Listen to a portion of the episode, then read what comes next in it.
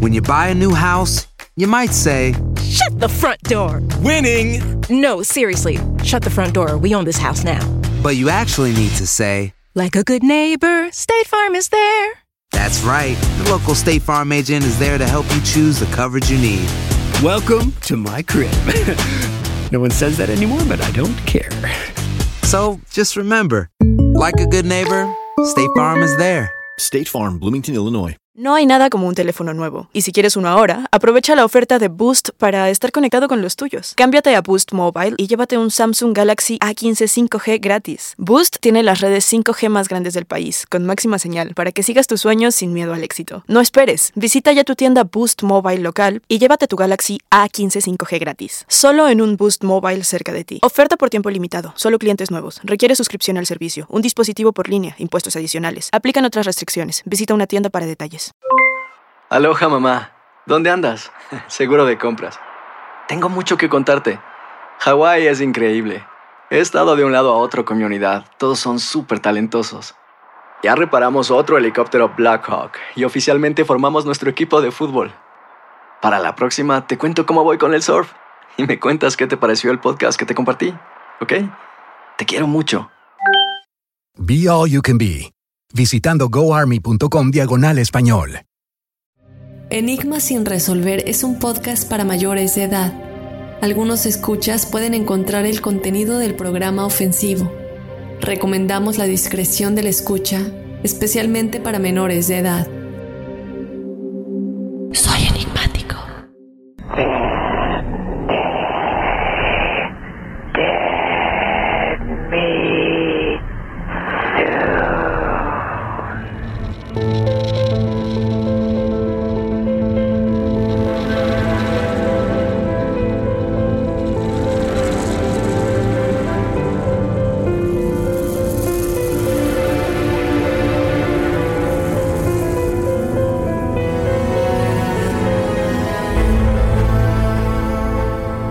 En junio de 1989 se encontró el cuerpo de Cindy James, una enfermera de 44 años en el patio de una casa abandonada en Richmond, Canadá. El informe de la autopsia indicó que había muerto de una sobredosis de morfina y otras drogas y a pesar de estar atada, los investigadores pensaron que era un suicidio elaborado. El cuerpo de Cindy James fue encontrado el 8 de junio de 1989 en un suburbio de Vancouver, pero la historia de lo que le sucedió a Cindy comenzó siete años antes. En estos siete años, Cindy denunció más de 100 incidentes de acoso. Su familia nunca creyó que esto fuera un suicidio. Acompáñame a analizar el caso de El acosador invisible de Cindy James y a adentrarnos a las distintas declaraciones de todos los involucrados para saber a qué conclusión llegarías tú. Si fue un suicidio muy bien planeado, por años en los que ella hubiera inventado el ser acosada, crear las pruebas de esto y después suicidarse haciéndolo parecer un homicidio, como se concluyó. O si fue realmente un acosador invisible y muy difícil de rastrear el que se obsesionó con ella y la mató. Yo no quiero continuar sin antes recordarte que tú puedes ser parte de Enigmas sin resolver, siendo parte de los testimoniales enigmáticos. Yo quiero que me escribas para platicar conmigo directamente en este episodio de testimoniales, nos cuentes tu experiencia paranormal, sobrenatural, que te haya sucedido. Únicamente nos tienes que escribir a enigmas.univision.net si tú eres escucha de este episodio de testimoniales, ya sabes más o menos la dinámica, platicamos contigo directamente. Bueno, te invito a que me escribas para contarme tu experiencia, no solo a mí, a todos los enigmáticos de viva voz. También te recuerdo que nos puedes seguir en las redes sociales, estamos en Instagram y en Facebook como Enigmas sin resolver. Si tú o alguien que conoces está pasando por una situación difícil o por una crisis de salud mental, la línea 988 de prevención de suicidio y crisis te brinda apoyo especializado 24 horas al día, 7 días a la semana. Solo llama al 988. Cuando llamas al 988, te conectarán con consejeros especializados que escucharán tus inquietudes y te brindarán apoyo en español. Simplemente llama o textea al 988. Hay esperanza. La línea 988 funciona. When you buy a new house, you might say, Shut the front door! Winning! No, seriously, shut the front door. We own this house now. but you actually need to say, Like a good neighbor, State Farm is there. That's That's right. The local State Farm agent is there to help you choose the coverage you need. Welcome to my crib. no one says that anymore, but I don't care. So just remember like a good neighbor, State Farm is there. State Farm, Bloomington, Illinois. No hay nada como un teléfono nuevo, y si quieres uno ahora, aprovecha la oferta de Boost para estar conectado con los tuyos. Cámbiate a Boost Mobile y llévate un Samsung Galaxy A15 5G gratis. Boost tiene las redes 5G más grandes del país, con máxima señal, para que sigas tus sueños sin miedo al éxito. No esperes, visita ya tu tienda Boost Mobile local y llévate tu Galaxy A15 5G gratis. Solo en un Boost Mobile cerca de ti. Oferta por tiempo limitado, solo clientes nuevos. Requiere suscripción al servicio, un dispositivo por línea, impuestos adicionales. Aplican otras restricciones. Visita una tienda para detalles.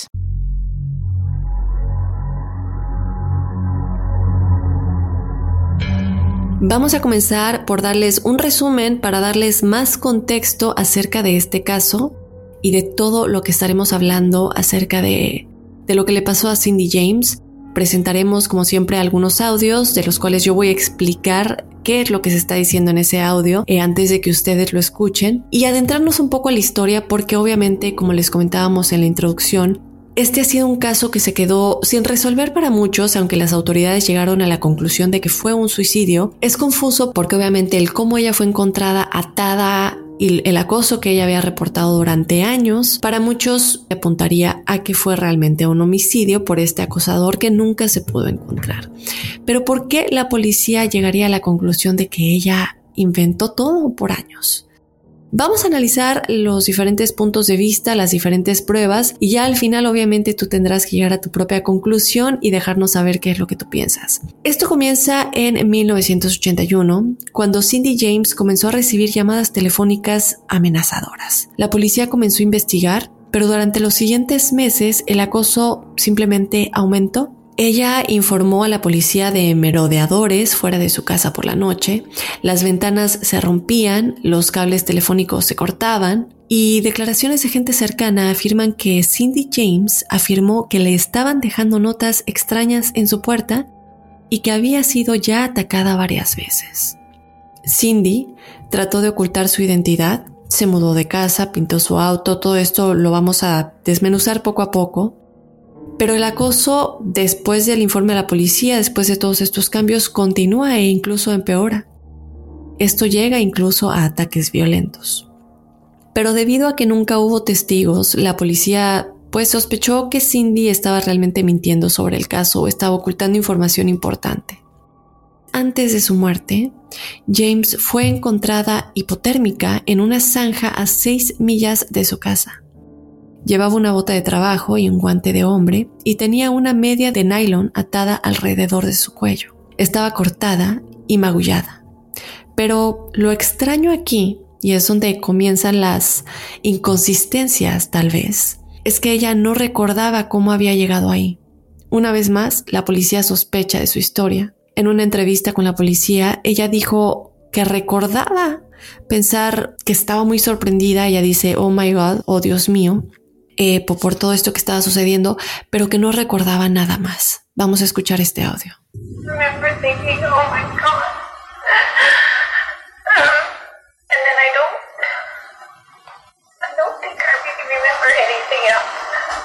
Poco después se inició un incendio en su sótano. La policía llegó a la conclusión de que este fue un incendio provocado y también llegaron a la conclusión de que este incendio solo pudo haber sido iniciado por alguien que estaba dentro de la casa, ya que no había evidencia de que alguien hubiera intentado entrar o lo hubieran iniciado desde afuera. Así que la policía volvió a sospechar una vez más que ella estaba inventando todo esto. El 25 de mayo de 1989, Cindy desapareció.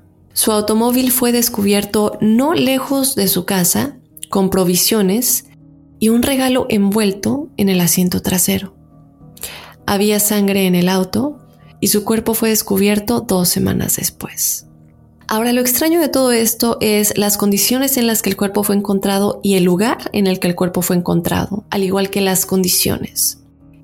En ese momento se consideró sospechoso al ex marido de Cindy James, y ya les vamos a contar el por qué. También quién era su novio en ese momento que trabajaba como policía, pero ninguno fue acusado por falta de pruebas. Incluso después de una investigación pública en la que testificaron 84 personas, no se realizó ningún arresto.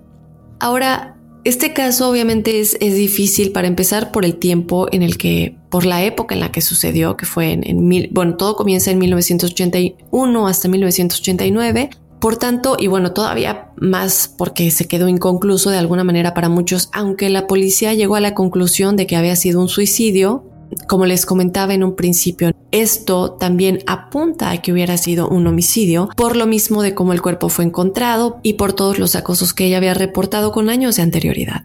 Fue un poco difícil encontrar buenas fuentes, eh, tenemos obviamente algunos reportajes de noticias que pudimos encontrar, igual algunos artículos, como no es un caso muy actual, no se puede examinar muy a fondo todo lo que la policía encontró. Este caso también fue reconstruido en la serie uh, Unsolved Mysteries, Misterios sin resolver. Y existen récords oficiales de alguna manera en términos de que sabemos que hubo una investigación policial, aunque como les comento no pudimos encontrar los documentos como normalmente lo podemos ver en otros casos, documentos que en algún momento fueron de dominio público, documentos de la investigación abierta por parte del Departamento de, de Justicia, en este caso de Canadá. Y este es un ejemplo realmente de cómo ciertos casos no se vuelven importantes o más conocidos porque alguien decide que no son lo suficientemente relevantes y elimina los reportes y la información a la que podríamos haber tenido acceso en algún punto, ¿no? Un investigador de crimen del periódico de Vancouver Sun habló del caso y dijo que este era uno de los casos más desconcertantes que había visto en su carrera, que lo dejaba despierto por las noches y que cualquier persona involucrada en el caso que él conocía se sentía igual que todos en algún momento se habían quedado despiertos por la noche pensando si podría ser posible que alguien creara todo esto por ellos mismos. Es decir, como les comento, la conclusión de la policía que Cindy hubiera realmente cometido suicidio, haciéndolo parecer como que alguien la acosaba por años y después la mató. This is probably the most baffling case that I've ever come across. One that's kept me awake at nights. I know anybody who's come across this case, the jurors, the coroner's people, police officers who I've talked to. Everybody has lain awake at night thinking, can this be? Can somebody have done this to themselves? Can somebody be out there lurking still and have never been caught? Vamos a platicar un poco de trasfondo de la historia y de los involucrados. Cindy tenía 19 años cuando se casó con el doctor Roy Makepeace, que como les comento era un psiquiatra, y también era 18 años mayor que ella. Ella comenzó a trabajar como enfermera y se destacó en la consejería de niños con problemas emocionales. En 1982 solicitó el divorcio de su esposo. Roy se dice que no estaba muy contento con esta decisión. A fin de cuentas, el divorcio sí concluye en buenos términos, por decirlo de alguna manera, pero es un matrimonio que fue un poco tóxico ellos comenzaron a tener muchos problemas por muchas razones y una de las más fuertes era para ellos, no siempre cabe aclarar, la diferencia de edades, la diferencia de lo que querían en la vida y la diferencia simplemente de cómo se trataban el uno al otro. Llega el, momento en el que ya deciden que, que se quieren divorciar, obviamente la que inicia este proceso es Cindy. Lo curioso aquí es que justamente después del el divorcio, cuatro meses después es que inician los incidentes de acoso por parte de este acosador realmente invisible que nunca se pudo saber quién es, que nunca se pudo localizar. No pasó mucho tiempo después de que acudió Cindy por primera vez a sus padres y les contó sobre las llamadas telefónicas de acoso y las cartas que había estado recibiendo. Cuando los mensajes pasaron de ser siniestros, mensajes que te pueden llegar a asustar de una u otra manera, al extremo de que ya amenazaban su vida, es que ella decide acudir a la policía.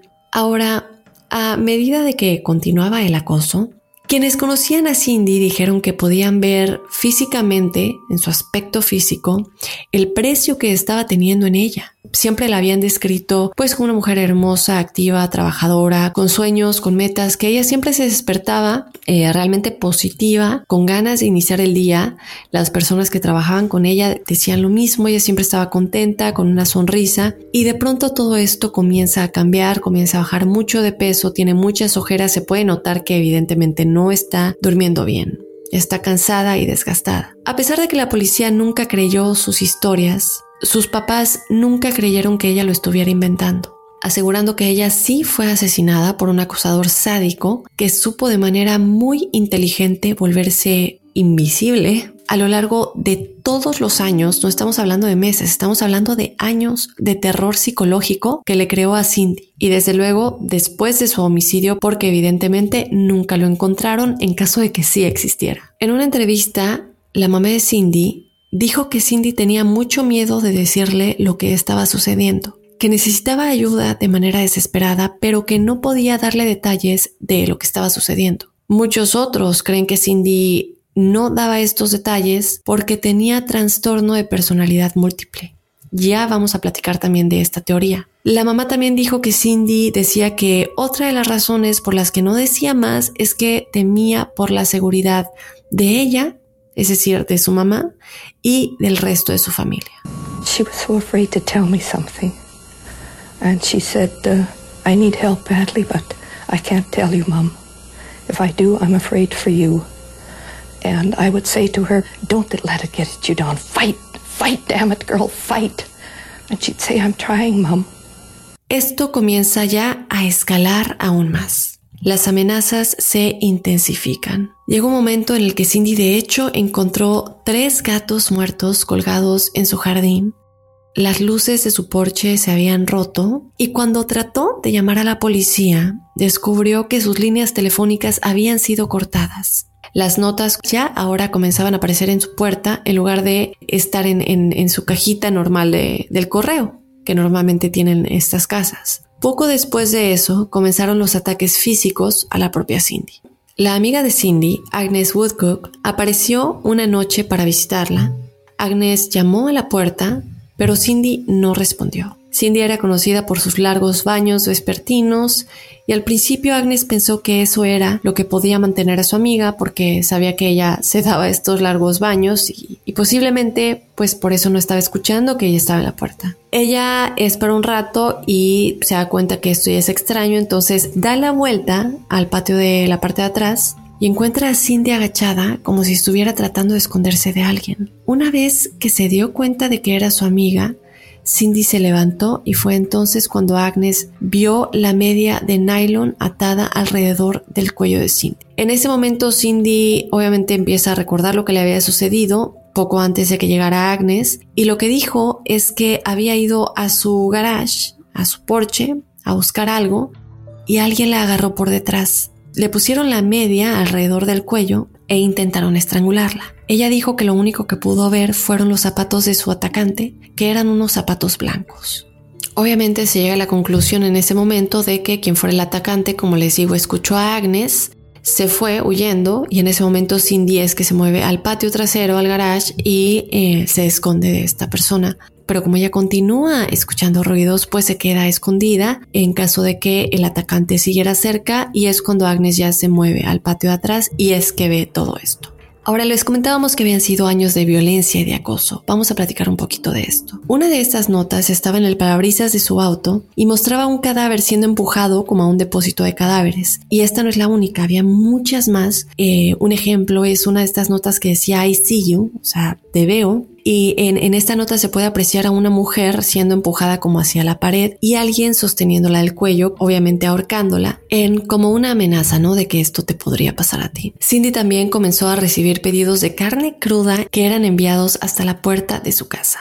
Una de esas veces que ella también llegó del trabajo, ella encontró a su perro temblando y sentado en sus propias heces con un cordón enrollado alrededor de su cuello. A veces recibía amenazas casi diarias durante muy largos periodos de tiempo, es decir, paraban por un tiempo y luego comenzaban otra vez todos los días. Los diarios personales de Cindy reflejaban lo traumatizada que ella estaba con todo lo que le estaba sucediendo. Ella obviamente trata de defenderse, pero la policía, como les comento, no parecía creer sus historias y esto se lo hicieron saber abiertamente, no es como que le hacían creer que estaban investigando y dejaban el caso a ellos, le decían realmente que no creían lo que ella les estaba contando. Entonces Cindy sabía que tenía que luchar por sí misma. Se mudó a una nueva casa, como les comentaba, pintó su auto, cambió su nombre y apellido. Y después de todo esto, ella decide contratar a un investigador privado que toma gran parte en esta historia.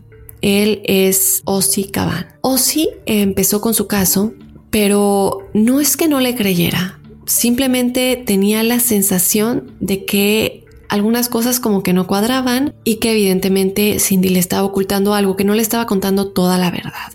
Al hablar con los padres de Cindy, ellos estaban de acuerdo que ella estaba ocultando algo. Él obviamente entrevista a varias personas en su investigación, personas cercanas a Cindy, personas que trabajaban con ella, amigos cercanos y a sus papás. Y en este momento en el que habla con sus padres, ellos le dicen que sí, que estaban de acuerdo en que Cindy estaba ocultando información crucial Especularon varias cosas, una de ellas es que Cindy podría tener una idea de quién estaba haciendo todo esto y el por qué tal vez tenía miedo a decirlo es que era alguien cercano a la familia, conocía las rutinas, conocía a qué hora llegaban, a qué hora se iban, cómo entrar a los hogares, que era alguien muy muy cercano. Entonces, si ella tenía esta información, no lo querría decir por miedo a esto, pero digo, yo en mi lógica pensaría, pues no, mejor lo dices para que lo atrapen, ¿no? Para que sepan cuáles son las huellas digitales de esta persona, porque si es cercano, tal vez no tiene, no sé, antecedentes o récords criminales. Entonces, en mi lógica yo lo diría, ¿no? Pero no sabemos realmente si esto es real, si esta versión es real, qué es lo que estaría pasando por su cabeza. Entonces aquí es donde es un poco difícil de entender el si fue un homicidio o un suicidio, pero después de todo esto, entonces Ozzy, el investigador, comienza a rastrear todas las pistas. En este rastreo él decide instalar luces fuera de la casa de Cindy y también le dio un radio de dos vías con eh, un botón de pánico para que pudiera localizarlo fácilmente en caso de emergencia, ¿no? Que no pueda hablar, que no puede decir algo, es simplemente apretar ese botón y él sabía que algo estaba sucediendo. Una noche, ya, ya tarde, Ozzy escucha ruidos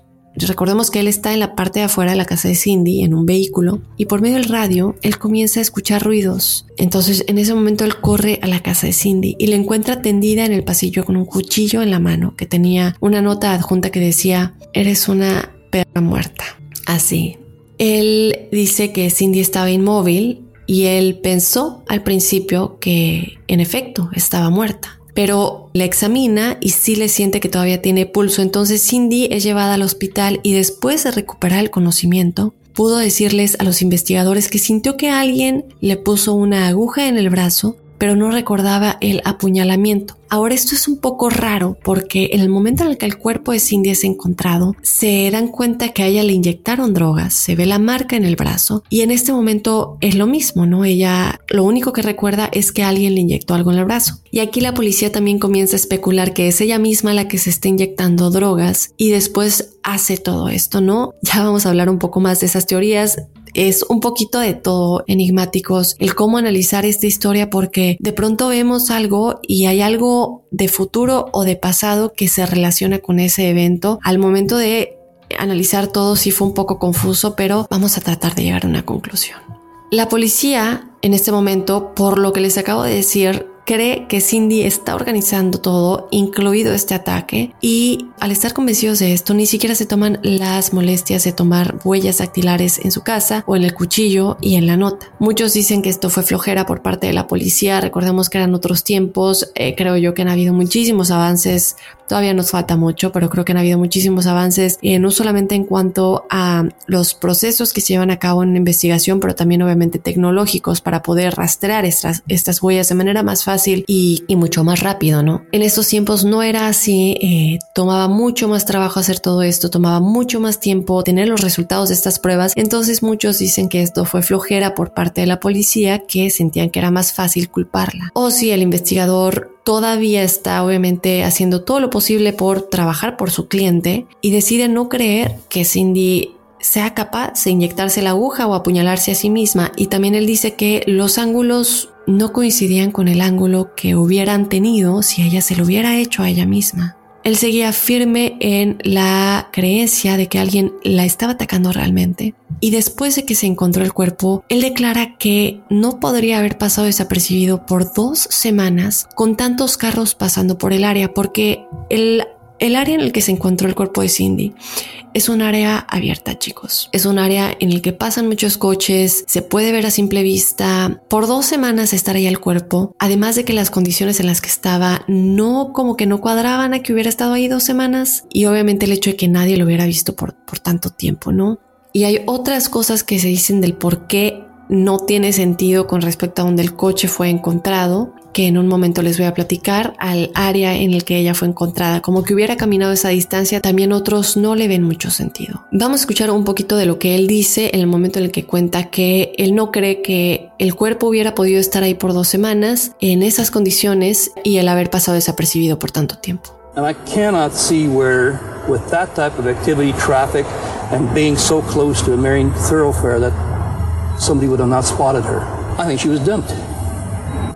Ahora, vamos a darnos cuenta, chicos, de cómo todo está en los detalles. Cindy quería intentar recordar todo lo que pudiera y accedió incluso a someterse a sesiones de hipnosis y a hacerse una prueba de polígrafo que es el detector de mentiras, en términos más simples. Desafortunadamente, después de estas pruebas, se determinó que Cindy estaba demasiado traumatizada para poder dar información útil. Y aquí es donde yo de verdad que sí da un poco de coraje el decir, bueno, parece que no están haciendo el más mínimo esfuerzo para ayudarla, porque ¿cómo esperas que yo esté cuando me están acusando por años, me están aplicando terror psicológico por medio de notas, ataques físicos, llamadas telefónicas o todo esto que ella alegaba, lo que no sabemos todavía si es verdad o es mentira, pero ¿cómo esperas que yo esté, eh, en qué tipo de estado quieres que yo esté tranquila para que mi versión sea válida? Si no es traumatizada, si no es afectada psicológicamente, si no es eh, con insomnio, eh, con obviamente horas sin dormir, aquí sí yo siento que la policía obviamente tuvo un gran problema en que ya era demasiada flojera o realmente llegaron a la conclusión desde un principio de que no le creían y ya de ahí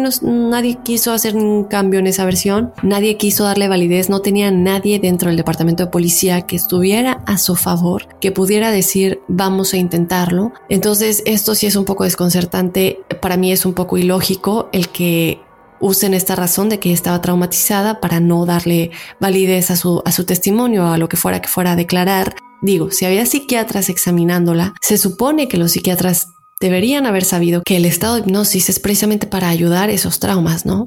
Ahora, otra cosa por la que la policía pues simplemente no, no podía darle credibilidad es por el hecho de que las llamadas que ella de pronto grababa eran tan breves, tan tan breves, que no se podía como hacer un estudio más profundo de la voz de la persona que estuviera llamando.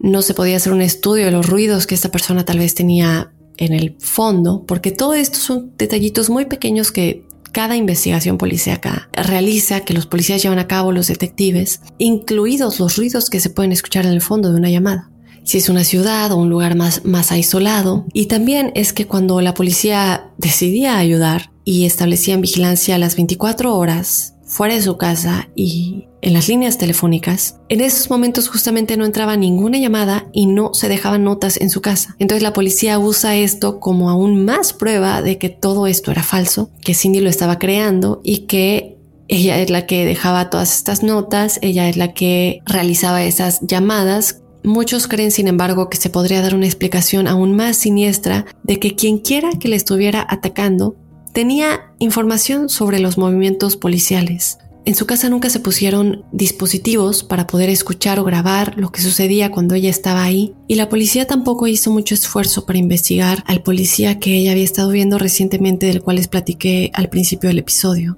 Si el atacante realmente quería que Cindy pareciera loca, evitar darse a conocer cuando la policía estaba mirando arrojaría muchas dudas sobre su historia porque evidentemente si hubiera sido alguien cercano, con más razón sabría que la policía está justamente en esos momentos vigilando las líneas telefónicas o que están afuera de su casa y pues para mí no tiene mucho que buscarle el hecho de que no se presentara en ese tiempo, ¿no? Recordemos que los criminales muchas veces es gente muy, muy inteligente, es gente que sabe lo que están haciendo, es gente que examinan cada una de las posibilidades, cada una de las maneras en las que van a realizar sus crímenes. Entonces para mí no sería mucha sorpresa el hecho de que en estas 24 horas en las que ellos establecían esta vigilancia no se presentara ningún tipo de llamada o notas en la puerta de su casa. Después de todo esto, el siguiente ataque fue una escalada muy rápida realmente de todo lo que había estado pasando anteriormente que dejó a Cindy hospitalizada y es uno de los ataques que les comentaba el momento del resumen al principio del episodio y es uno de los peores porque este ataque la dejó casi congelada realmente, sufriendo hipotermia. Ella estaba a más de seis millas de su casa. Quiere decir que había estado ahí por horas en el frío.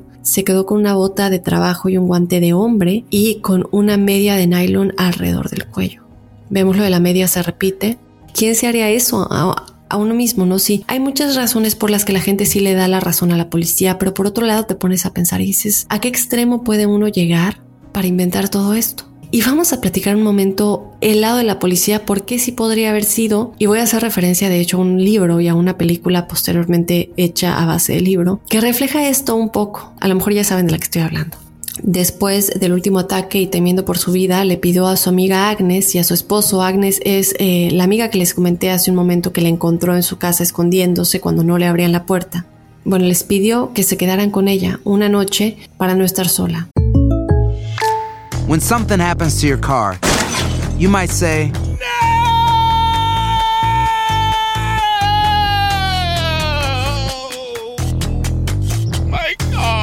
But what you really need to say is something that can actually help. Like a good neighbor, State Farm is there. And just like that, State Farm is there to help you file your claim right on the State Farm mobile app. So just remember, like a good neighbor, State Farm is there. State Farm, Bloomington, Illinois. Boost Mobile tiene una gran oferta para que aproveches tu reembolso de impuestos al máximo y te mantengas conectado. Al cambiarte a Boost, recibe un 50% de descuento en tu primer mes de datos ilimitados. O, con un plan ilimitado de 40 dólares, llévate un Samsung Galaxy A15 5G por $39.99. Obtén los mejores teléfonos en las redes 5G más grandes del país. Con Boost Mobile, cambiarse es fácil. Solo visita boostmobile.com. Boost Mobile, sin miedo al éxito. Para clientes nuevos y solamente en línea, requiere AroPay. 50% de descuento en el primer mes requiere un plan de 25 dólares al mes. Aplican otras restricciones. Visita boostmobile.com para detalles.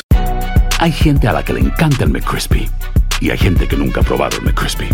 Pero todavía no conocemos a nadie que lo haya probado y no le guste. Para pa pa pa.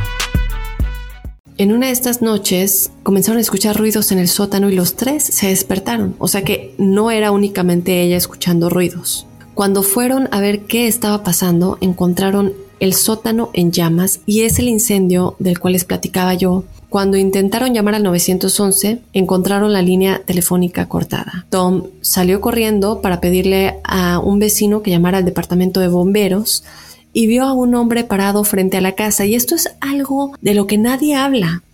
De verdad, nadie habla de esto. Se habla mucho de lo que la policía concluyó, de lo que le pasaba a Agnes, pero nadie habla del hecho de que el amigo, bueno, el esposo de la amiga, vio a esta persona. Es un testigo, que es lo que buscaban, ¿no? Quieren un testigo, ahí está el testigo. Vio a un hombre parado frente a la casa. El hombre comienza a correr a la distancia y pues obviamente desaparece y ya no se le puede encontrar. La policía determinó que se inició deliberadamente y ellos dicen que tuvo que haber sido por dentro porque registraron las ventanas del sótano y dijeron que no podían encontrar ninguna huella digital en el, como en el marco de la ventana por la que el delincuente habría tenido que entrar. Entonces, bueno, determinaron que el fuego fue provocado por pues por Cindy, básicamente. Aquí hacen caso omiso a la declaración del esposo de la amiga de que le vio a alguien porque ellos creen que pudo haber sido cualquier persona sumándole al hecho de que no le querían dar realmente ningún tipo de credibilidad a Cindy. Yo no estoy defendiendo ni diciendo que Cindy sí estaba diciendo la verdad, no lo vamos a saber, pero sí siento que la policía ya había decidido que no le iban a creer y no quisieron escuchar nada más. Las personas cercanas a Cindy comienzan a notar que su estado mental se está deteriorando demasiado.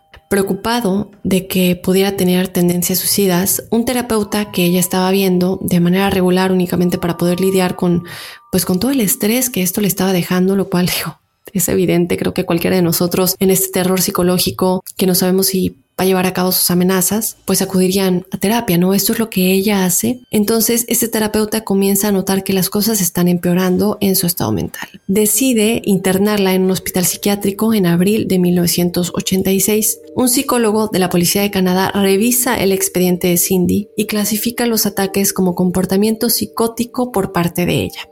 Es decir, le está culpando a ella y a su estado mental. El doctor Sun Mo y el psicólogo Ken Derkol, que igual examinaron el caso, llegaron lamentablemente a la misma conclusión. Ahora, tomemos en cuenta que ellos no han tratado a Cindy por largos periodos de tiempo como su doctor personal, el terapeuta del que les comentaba de apellido Connolly. Entonces, la visión podría haber sido diferente, viendo las cosas solo de manera externa, sin un contexto más profundo. El psiquiatra Whitley Frison, quien también examinó el caso, declaró que la insistencia de que Connolly, quien es el doctor, el terapeuta personal de Cindy al que les comento, el hecho de que él insistiera y apoyara la versión de Cindy de que el acoso era real, obstaculizó el tratamiento de Cindy y considera posible que Cindy pudiera haberse suicidado y crear todo esto únicamente Y aquí está lo que les comentaba del por qué ella podría haberlo hecho, por qué la policía creía que ella lo estaba haciendo. Es que eh, ella quería que esto pareciera un asesinato y que su ex esposo fuera inculpado. Al final, de hecho, chicos, el mismo Connolly, el doctor, admitió que esto sí era una posibilidad. Ahora les comentaba de esta película, este libro más bien, que después se hace película es Gone Girl y es este thriller psicológico, esta película de suspenso en el que pasa algo similar. No les voy a hacer el spoiler porque a lo mejor muchos de ustedes no la han visto, véanla, se llama Gone Girl, si no me equivoco está en Netflix, a ver, vamos a ver dónde la podemos, dónde la podrían ver. Creo que está en Netflix, no estoy 100% segura. Y si prefieren leer el libro, pues pueden comprarlo igual. Pero si les gusta el, terror psicológico, los thrillers psicológicos, al tratar de encontrar respuestas a la historia, este es un buen libro o película en su defecto. Eh, si están en Estados Unidos, la pueden ver en Hulu, está también en Sling TV Está en YouTube, de hecho la pueden comprar, bueno, la pueden rentar por $3.99. Aquí haciendo la, publicidad de los precios. También está en bueno, está en, varios, no está en Netflix, pero está en varios servicios de, de, streaming por si la quieren checar, yo la recomiendo. Entonces, bueno, por si la quieren ver. Volviendo al tiempo en el que ella fue internada, fue después de 10 semanas de cuidados que Cindy pudo irse a casa. Confesó a su familia y amigos que había estado ocultando información afirmó que su atacante había amenazado con matar a su familia si lo delataba. Entonces Cindy dijo que pensaba ir tras su atacante a como diera lugar, es decir, ahora ella está en el papel de yo soy la detective y yo te voy a encontrar. Sin embargo, Cindy, como recordamos, está en un estado de deterioro mental y ella tenía tendencias suicidas. Finalmente Cindy rompe su silencio, regresa a la policía y les dijo quién creía que estaba detrás de los ataques y en efecto, ella acusa a su exmarido, el psiquiatra Roy Makepeace. La policía habló con él, él niega todas las acusaciones y de hecho él entrega pruebas del por qué no fue él. Y una de estas pruebas es una grabación de alguien que le dejó un mensaje en su contestadora. Alguien le había llamado y le había dejado un mensaje diciéndole que Cindy estaría muerta muy pronto y lo que le dice es que Cindy eh, será carne muerta, porque bueno, la traducción es Dead Meat Soon, es lo que dice el audio, básicamente diciéndole a Roy que, que ella morirá pronto. Vamos a escuchar el audio y, y a ver qué piensan ustedes.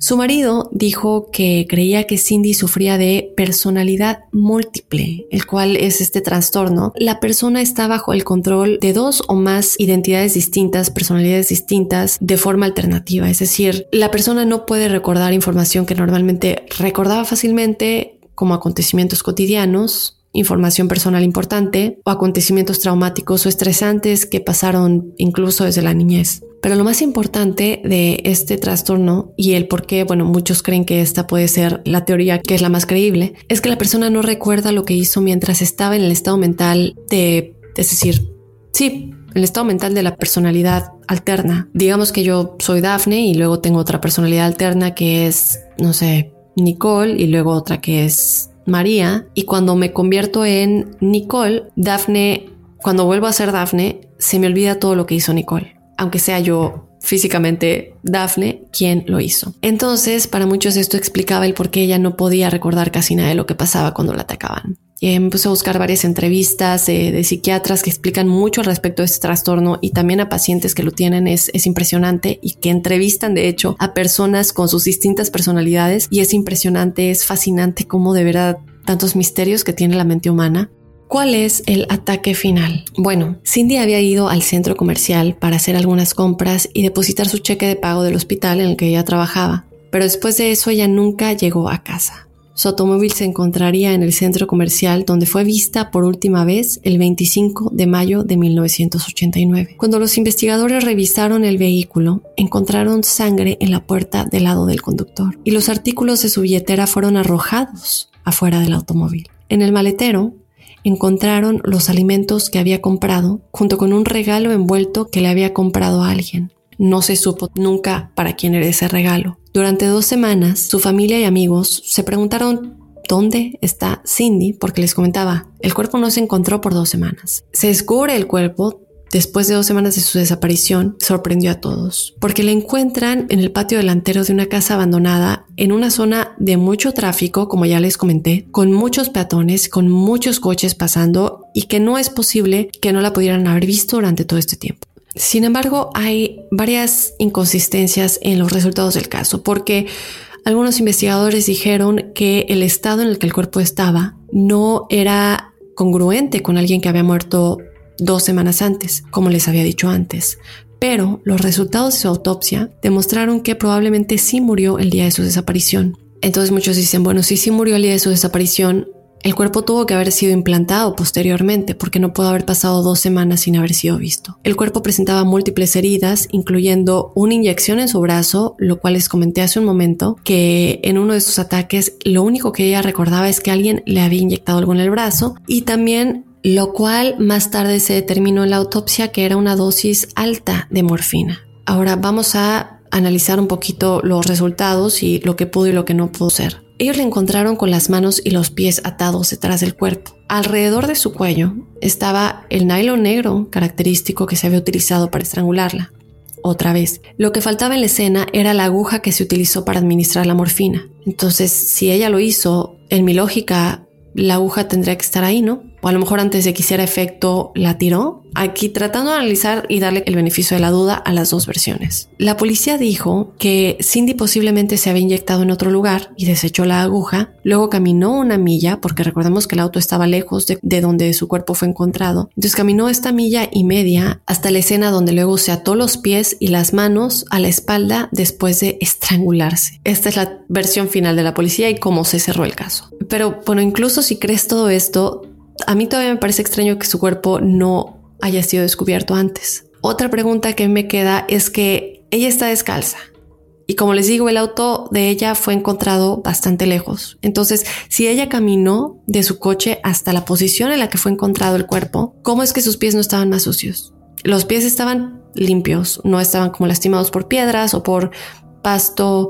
¿Cómo es posible que los pies estuviera, o se los limpió cuando llegó y luego, pero con qué se los limpió porque no hay ningún trapo para mí no tiene sentido. Y no solamente para mí, hay muchos que dicen que sí, el cuerpo fue implantado. La causa oficial de la muerte fue sobredosis de morfina y otras drogas causados obviamente por ella con la intención no sé, de crear una escena del crimen en la que ella pareciera que alguien la mató y culpar a su ex esposo, no sé.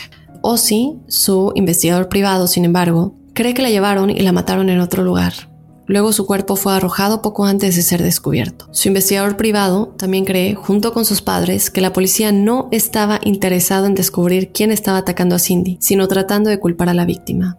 Su papá más tarde declararía que no entendía por qué ella tenía que pagar un precio tan alto siendo tan joven y cuando solo quería vivir una vida normal.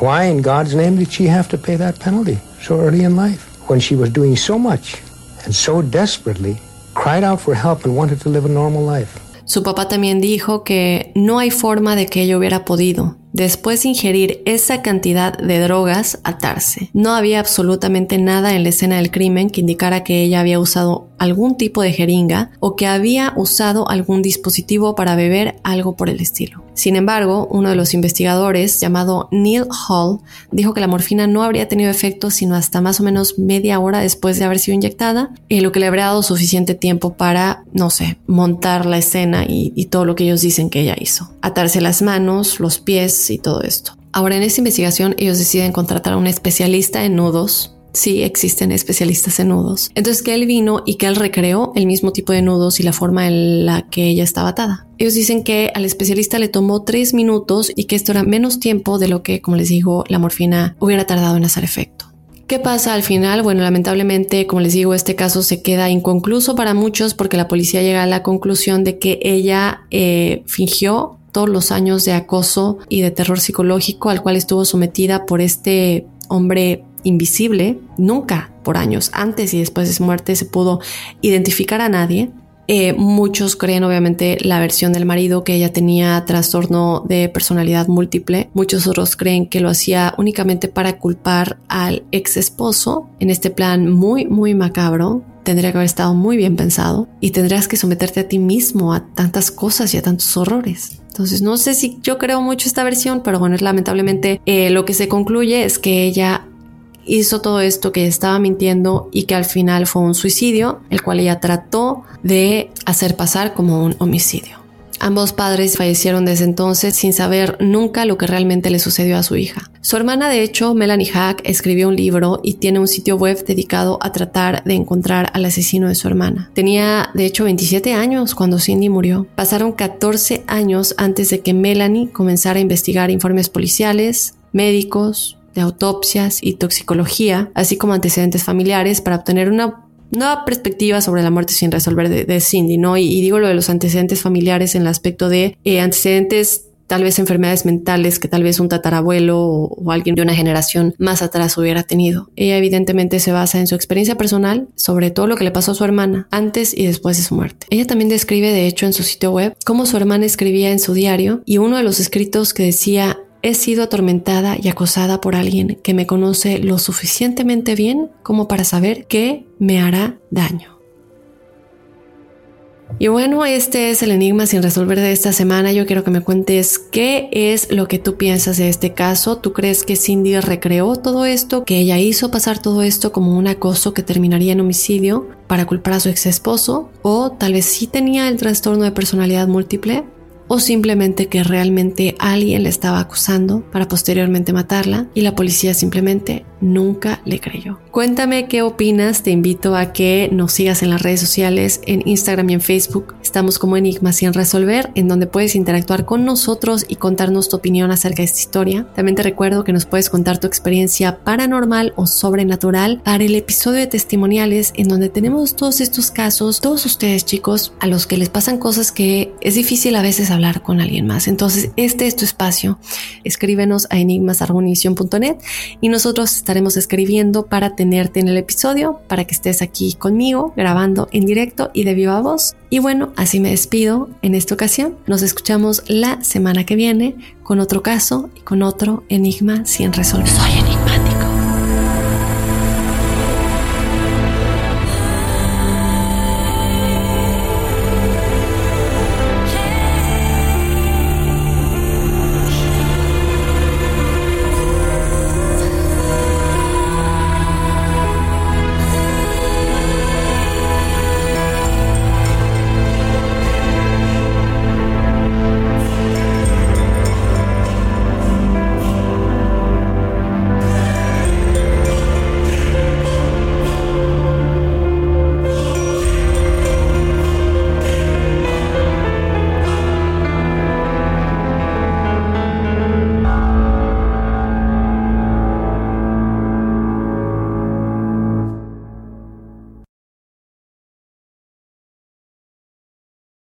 Boost Mobile tiene una gran oferta para que aproveches tu reembolso de impuestos al máximo y te mantengas conectado. Al cambiarte a Boost, recibe un 50% de descuento en tu primer mes de datos ilimitados. O, con un plan ilimitado de 40 dólares, llévate un Samsung Galaxy A15 5G por $39.99. Obtén los mejores teléfonos en las redes 5G más grandes del país. Con Boost Mobile, cambiarse es fácil. Solo visita boostmobile.com. Boost Mobile, sin miedo al éxito. Para clientes nuevos y solamente en línea, requiere AroPay. 50% de descuento en el primer mes requiere un plan de 25 dólares al mes. Aplican otras restricciones. Visita Hay gente a la que le encanta el McCrispy y hay gente que nunca ha probado el McCrispy. Pero todavía no conocemos a nadie que lo haya probado y no le guste. Para pa pa pa. Ahorra más en JCPenney, más tu oportunidad de conocer a Shaquille O'Neal. Este sábado 4 de mayo todos ganan durante la entrega de cupones de 10, 50 o hasta 100 dólares, solo en la tienda mientras duren. De 11 a.m. a 1 p.m., los miembros de JCPenney Rewards tendrán una oportunidad exclusiva de encestar para conocer a Shaq. Habla con un asociado en la tienda o visita jcp.com y conoce más sobre la jugada. JCPenney, vale la pena. Cupón válido el 4 de mayo en selección de estilos. Entrega de cupones solo en la tienda para mayores de 18 años.